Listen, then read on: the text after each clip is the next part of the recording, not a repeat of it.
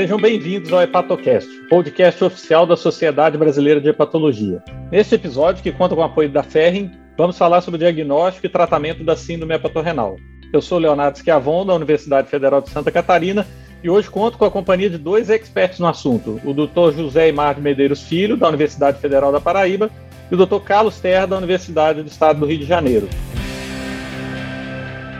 Eu começar com terra, então. Eu acho que a gente, antes de falarmos especificamente sobre o diagnóstico e tratamento da síndrome hepatorrenal, né, seria importante pontuarmos quem são os pacientes, né, Terra, que estão sob maior risco de apresentar essa complicação e quais são os fatores precipitantes mais comuns é, da síndrome hepatorrenal no paciente com cirrose.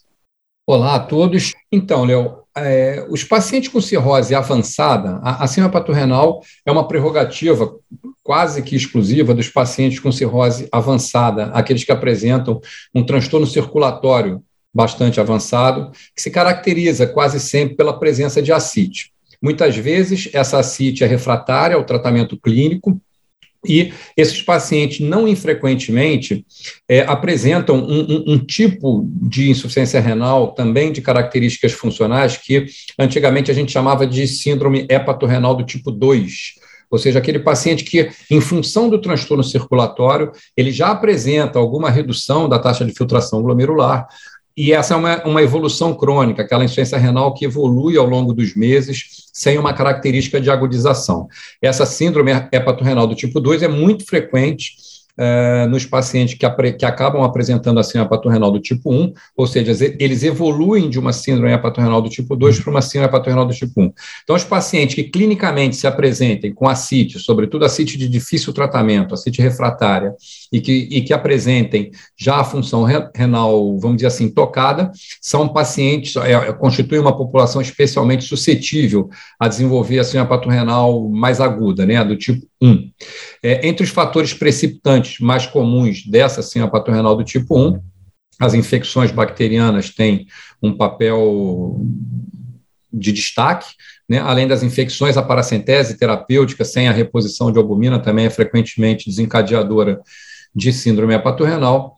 É, alguns pacientes que apresentam hepatite alcoólica aguda também estão em risco aumentado de síndrome hepatorenal. Acho que esses seriam os, os três principais fatores precipitantes é, da, da síndrome.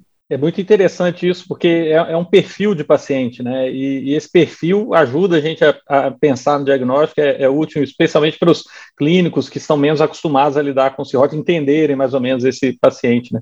E, e esse entendimento, né, desse perfil que está sob maior risco e desses fatores precipitantes também pode nos dar, umas pistas sobre a prevenção da síndrome hepatorrenal, né, Terra? Sem dúvida. É, esse é um ponto muito importante. Por exemplo, a gente comentou aqui a respeito das infecções, é, sobretudo as peritonites bacterianas espontâneas, a gente já sabe de longa data que a infusão de albumina como parte do tratamento previne a ocorrência de síndrome hepatorrenal, reduzindo de aproximadamente aí uns 30% dos pacientes que não usam albumina para em torno mais ou menos de 10%. Isso é uma redução de risco de aproximadamente mais de 60% da redução de risco, e isso impacta muito na mortalidade desses pacientes. Então, a utilização de albumina como parte do tratamento das infecções, sobretudo a peritonite bacteriana espontânea, é um, é um fato já bem determinado na literatura.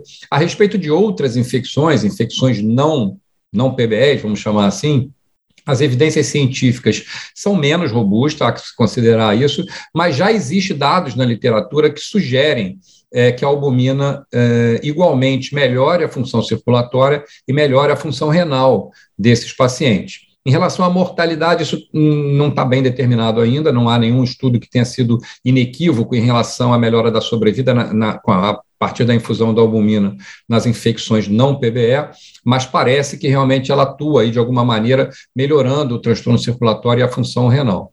Além da, da, dos quadros infecciosos, a gente comentou nas paracenteses, né, as paracenteses de grande volume, a administração de albumina previne a ocorrência de, de insuficiência renal e hiponatremia. Alguns estudos já mais antigos eh, foram felizes em demonstrar isso.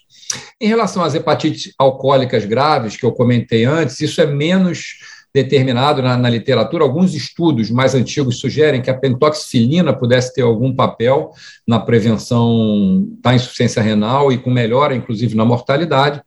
Entretanto, alguns estudos posteriores, inclusive de meta-análise, não são concordantes e os resultados, então, com a, com a administração da pentoxifilina para esses pacientes não são, vamos dizer assim, homogêneos é, talvez estudos futuros com um N adequado de pacientes bem desenhados possam dar essa resposta para a gente de forma mais definitiva. É, realmente, quando a gente fala de síndrome hepatorrenal, a melhor estratégia é a prevenção, né? Porque é uma complexidade, tanto a questão terapêutica, sem dúvida nenhuma, mas certamente até o próprio diagnóstico pode ser bastante difícil na prática diária. O Eimar, quais são os critérios que atualmente adotamos para o diagnóstico da síndrome hepatorrenal? É, bom dia a todos. Léo, você tocou no assunto aí que é importante, que é a, a complexidade da doença em relação não só à sua fisiopatologia, mas o perfil próprio de pacientes e muitas vezes a superposição de doenças nos pacientes. O conhecimento da hepatorrenal aumentou muito nesses últimos anos e alguns conceitos, inclusive, foram atualizados. E hoje, nos critérios utilizados para definir a doença, a gente tem alguns critérios que são essenciais, que é o caso da presença, como o Terra já citou, é, a hepatorrenal é um apanágio praticamente paciente cirrótico, paciente com disfunção hepática avançada. Mas pode ter também aqueles pacientes que têm um acute chronic liver failure, que vinham relativamente estáveis que desenvolvem. Vamos falar aqui mais, talvez, de paciente com hepatorrenal que antigamente a gente chamava de tipo 1. Os critérios principais é a progressão da disfunção renal, ou seja, o aumento da creatinina de pelo menos 0,3 miligramas é, por decilitro nas últimas 40 horas, um aumento de 50% em relação ao basal do paciente, e esse basal pode ser um dado ambulatorial estável dos últimos 90 dias aproximadamente, ou uma redução do volume urinário, do débito urinário, para menos de meio ml por quilo nas 6 horas, lembrando que para esse critério eu preciso cateterizar o paciente.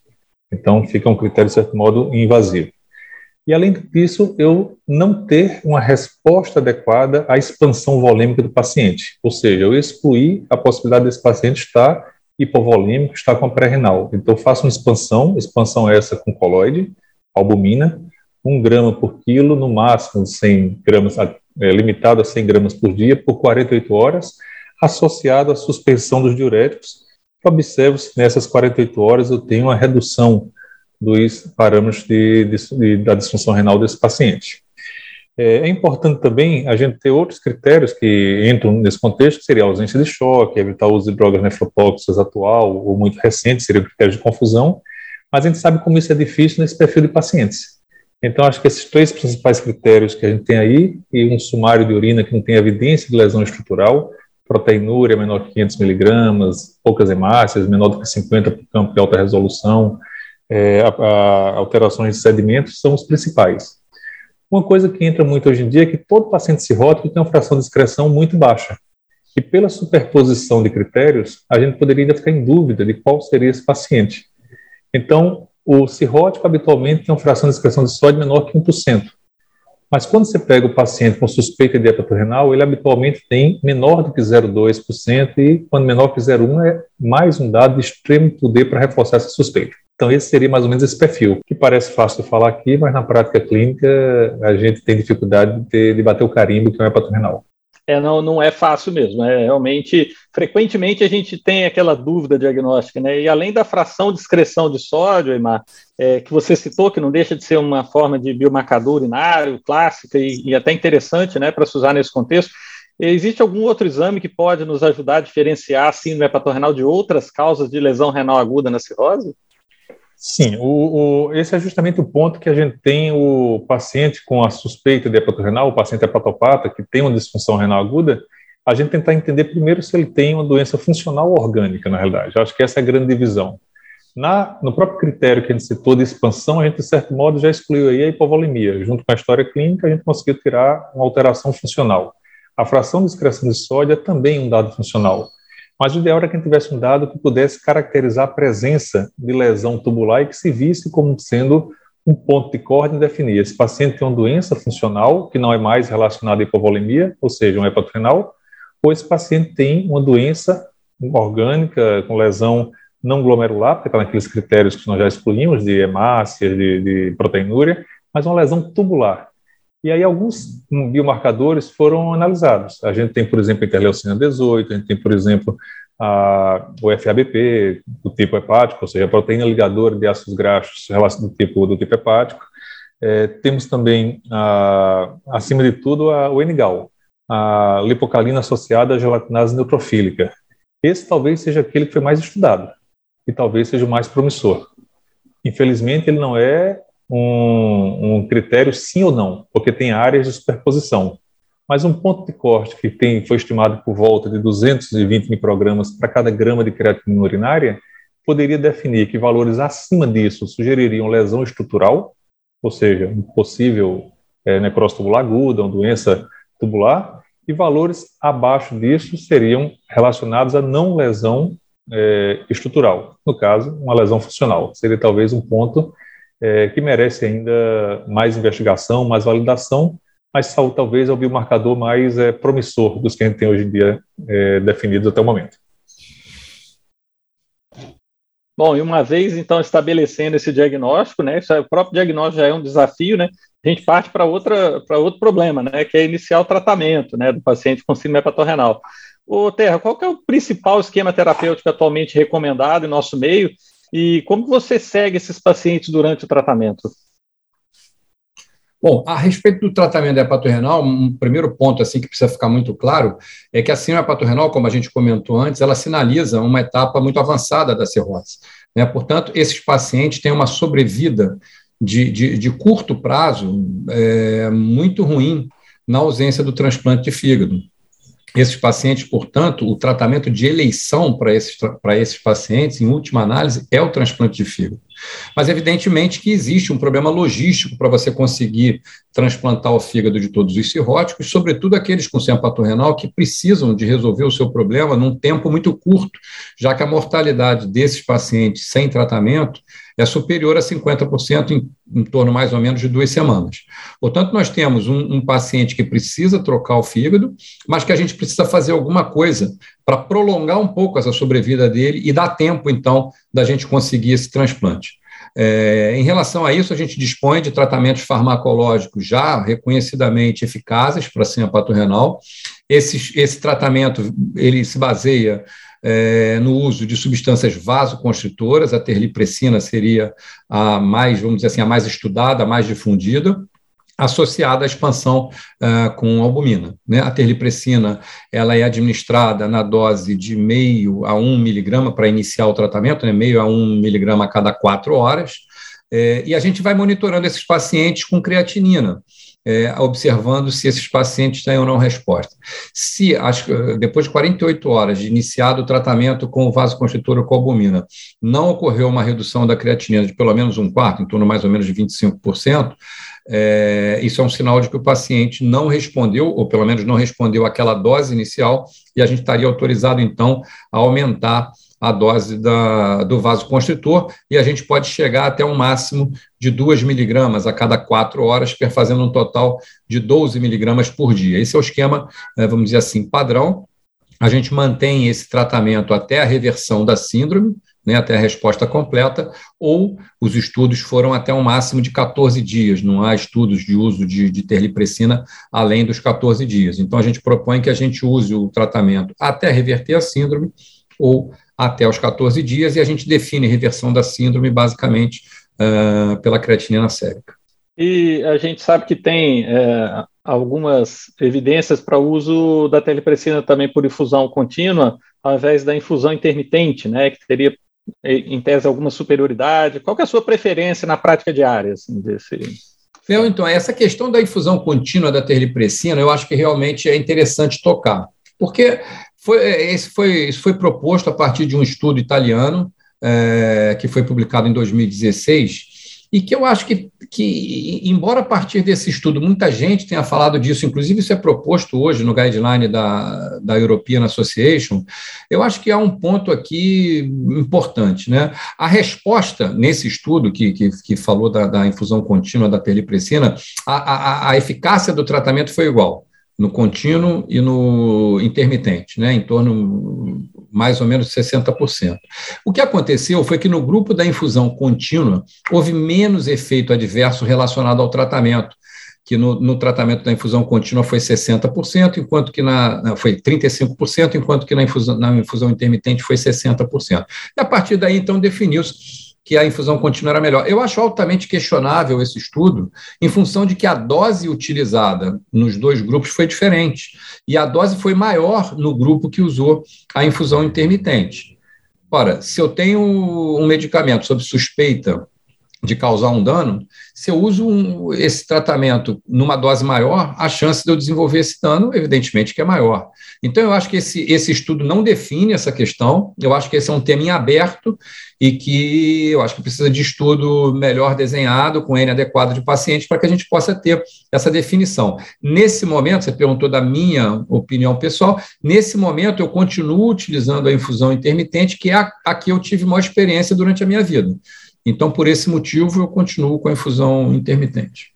Acho que esse é um tema interessante, porque realmente existem opiniões assim bem diferentes né, entre os, os especialistas, e depende muito da experiência pessoal. Né? Algumas pessoas, por exemplo, tinham experiências complexas com a telepressina infusão intermitente. No nosso caso aqui, uh, de muita taxa de evento diverso com suspensão da droga, a gente mudou para infusão contínua e uh, talvez até por entrar, provavelmente por isso, a gente consegue iniciar uma dose mais baixa é, provavelmente farmacocinética da droga a gente tem aí a possibilidade de usar doses mais baixas com taxas de resposta melhores, e a gente conseguiu a melhora assim, da, da, da eficácia no sentido de que a gente tem que suspender menos. Mas realmente as opiniões são bem divididas. Assim, acho que é interessante a gente justamente trazer esse assunto para discutir, né? Então eu, eu acho, Léo, da sua opinião. Porque eu, por exemplo, já não tenho essa experiência de tanta suspensão da terlipressina, entendeu? É, eventualmente isso pode acontecer, acredito que aconteça também na infusão contínua, mas assim, eu realmente não tenho. As taxas de que às vezes são reportadas em alguns estudos, às vezes são elevadas, inclusive de, de, de doença isquêmica e tal, eu particularmente não tenho essa experiência. É, a gente é engraçado que a gente parece até que são perfis diferentes de pacientes, né? Porque a gente Pode ouve ser. justamente isso. A nossa taxa aqui era isso aí mesmo. Assim, cerca de metade dos pacientes a gente tinha complicações às vezes. E, e, e, isso era não complicações necessariamente isquêmicas ou graves, mas isso que motivou mesmo a, a, nossa mudança de rotina. Eu acho que cada lugar tem que adequar isso à sua realidade, né? Então acho que isso é, isso que é importante essa essa discussão. E a gente sabe que, na verdade, a gente está discutindo telepressina, né, Weimar, mas, né, é, é, na verdade, muitos lugares nem tem telepressina disponível, muitos, principalmente pelo SUS, né? É, então, existe algum esquema alternativo que a gente pode usar quando a telepressina não está disponível, porque a gente não consegue nem fazer intermitente nem contínua onde ela não, não, não está presente, né? Eu estava ouvindo vocês falando aí, pensando justamente nisso, Léo. É, vocês estão discutindo qual o melhor dos esquemas para a gente ganhar experiência com um e com o outro, e quem trabalha em, em hospital SUS, mesmo hospital universitário, às vezes tem muita dificuldade de, até de, de criar uma experiência em um dos modos, quanto mais poder fazer uma análise crítica para um e para o outro. Acho que é por isso que é importante a gente considerar se existem outras opções. Existem sim, a literatura dá opções de utilização de outros vasoconstrictores dentro do mesmo princípio. Vasoconstringir, fechar a vasculatura do paciente e expandir com albumina sempre, para com isso tentar contrabalançar aqueles mecanismos vasoconstrictores que estão hiperexpressos nesse paciente.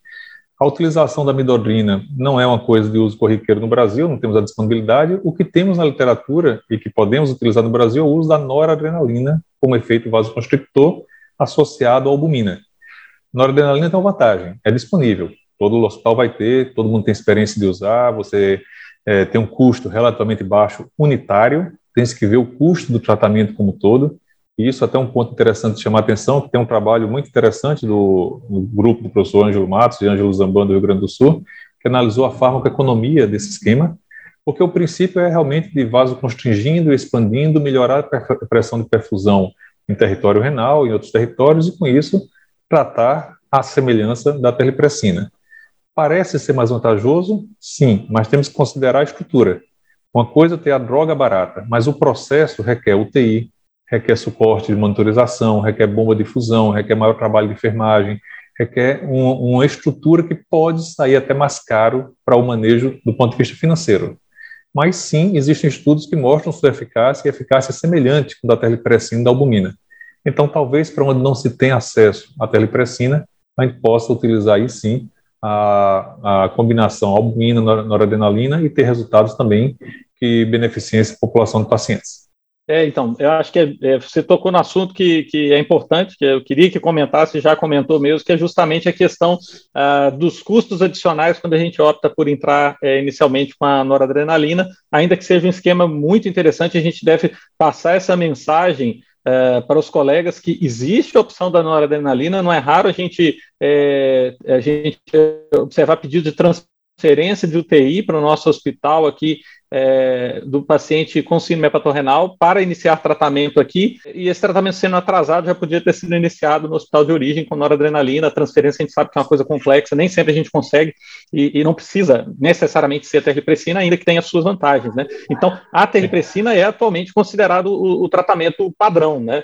É, mas ela também apresenta seus riscos. Né? A noradrenalina a gente já conhece bem, é uma medicação é, que se usa há muitos anos para outras situações, é, mas a telepressina tem alguns, alguns problemas também. Eu, Terra, você poderia comentar um pouco, você chegou a falar aí sobre complicações isquêmicas e tal, sobre as contraindicações e os eventos adversos potenciais da telepressina? Sim, o, o, o, efeito colateral mais comum com o uso da terlipressina, que, que é a minha experiência pessoal e, e, e o que está relatado na literatura, é dor abdominal, cólica abdominal, seguido de diarreia, são eventos, é, eventos adversos assim que eu diria que, que são frequentes do uso da terlipressina, que muitas vezes com uma redução temporária da dose você consegue reverter bem e depois você volta ah, para a dose adequada, isso não costuma ser, ser um problema maior. Mas, claro, é, em se tratando de um potente vasoconstritor, como é a, a terripressina, ela pode determinar é, fenômenos isquêmicos é, em outros territórios que não o território esplâncnico, e esse certamente seria o seu evento adverso assim, potencialmente mais grave. Né? É, portanto, a terripressina, antes de se iniciar é, o uso da terripressina, há que saber se o paciente é, é, é, porta né, doença aterosclerótica avançada, se ele tem doença cardiovascular conhecida, e nesses pacientes a terlipressina uh, poderia ser utilizada com cautela, e, e, eventualmente assim sob uma monitorização vamos dizer mais mais intensiva né então assim eu diria que como efeito colateral mais comum seriam efeitos colaterais leves que não, não seriam não seria necessário a interrupção da droga e o efeito o efeito colateral mais hum, de maior risco, né, que, que, que, traz a gente assim maior preocupação, seriam os eventos adversos do tipo isquêmico é, em outros territórios. Né? Perfeito. E para terminar, então, a gente sabe que uma vez o, o, tratamento pode dar certo, né? A gente reverter aquela disfunção renal, a, a síndrome hepatorrenal, mas o problema não, não, não terminou ainda, né? O problema do paciente ainda não acabou. É, o que, que, a gente faz, então? Que cuidados que a gente deve ter? É, o que, que, normalmente acontece? O que, que a gente pode fazer para melhorar os desfechos desse paciente quando o tratamento deu certo? Quando a gente conseguiu reverter essa situação, pelo menos, da disfunção renal? É, Léo, você e o Terra já citaram há pouco tempo atrás que a, o tratamento de escolha desse paciente é transplante. Então, a primeira coisa que a gente tem quando consegue reverter o paciente é analisá-lo, se ele é um candidato a transplante, e se sim, tentar fazer todo o processo mais rápido para dar a ele a oportunidade de, de pleitear o, o, transplante. E nesse período, sabendo que ele é um, um paciente de risco e que pode ter recorrência, 20% dos casos chegam a recorrer, a gente tentar reduzir os fatores de risco, profilaxia do PBE, tentar reduzir o risco de hemorragia digestiva alta, é, otimizar o suporte nutricional desse paciente, orientação em relação à abstinência de álcool, se for o caso, prevenção de outras infecções cutâneas, tudo. A gente lembra que tem pacientes que têm prurido importante, são portas de entradas para infecção, infecção urinária em mulheres, a parte toda não farmacológica, mas também, de modo geral, tentar reduzir esses riscos dos fatores de desencadeantes e com isso tentar chegar no, no transplante o mais precoce possível. Tem um, um estudo em andamento que talvez seja uma coisa para discutir no futuro. Será que esses pacientes vão se beneficiar de infusão intermitente de albumina? O Terra já citou aí o, o, efeito que a albumina tem, a albumina como fármaco, não apenas como expansor, ela é, ser utilizada após uma dose de ataque inicial, ser usada semanalmente e com isso tentar melhorar a sobrevida do paciente. Temos dois estudos clássicos, o ANSWER e o MART Trial, são conflitantes em relação à, à estrutura, desenho, tudo, mas o Preciosa está em andamento, e com Preciosa aí a gente deve ao estudo que vai avaliar a infusão intermitente prolongada de albumina, a gente talvez tenha a resposta se esse fármaco, albumina infundido continuamente, deverá estar presente também para esse grupo de pacientes até que o desfecho final ocorra. E naquele paciente que o tratamento não funcionou, é, a despeito de todas as medidas farmacológicas adequadas, a função renal piorou, esse quadro progrediu e, e, e o paciente não, não saiu da síndrome hepatorenal, né? O que, que, que a gente pode fazer? O transplante pode ser feito nesses pacientes com gravidade, mas obviamente isso acarreta o maior risco de resultado de mortalidade e às vezes a não recuperação tardia da função renal desses pacientes. Então, até mesmo pensar, primeira pergunta, esse paciente é realmente um candidato a transplante? Se esse paciente tem uma perspectiva terapêutica que me justifique uma manutenção de tratamento intensivo para esse paciente, eu devo que considerar o que fazer com ele. E aí entram algumas discussões, além de todo o suporte, provavelmente UTI, que esse paciente já está, todo o suporte intensivo do UTI, visando é, garantir a sua chegada a um eventual transplante, se esse for o caso, volto a citar, e esse é um ponto essencial, e discutir talvez o ponto mais complexo, que é a terapia renal substitutiva, hemodiálise. Quando fazer nesse paciente? Bom, primeiro, se ele não for candidato a transplante, eu acho que com um paciente com gravidade tão grande, com múltiplas falências, se ele já entra dentro daqueles critérios que a gente discute até na CLF,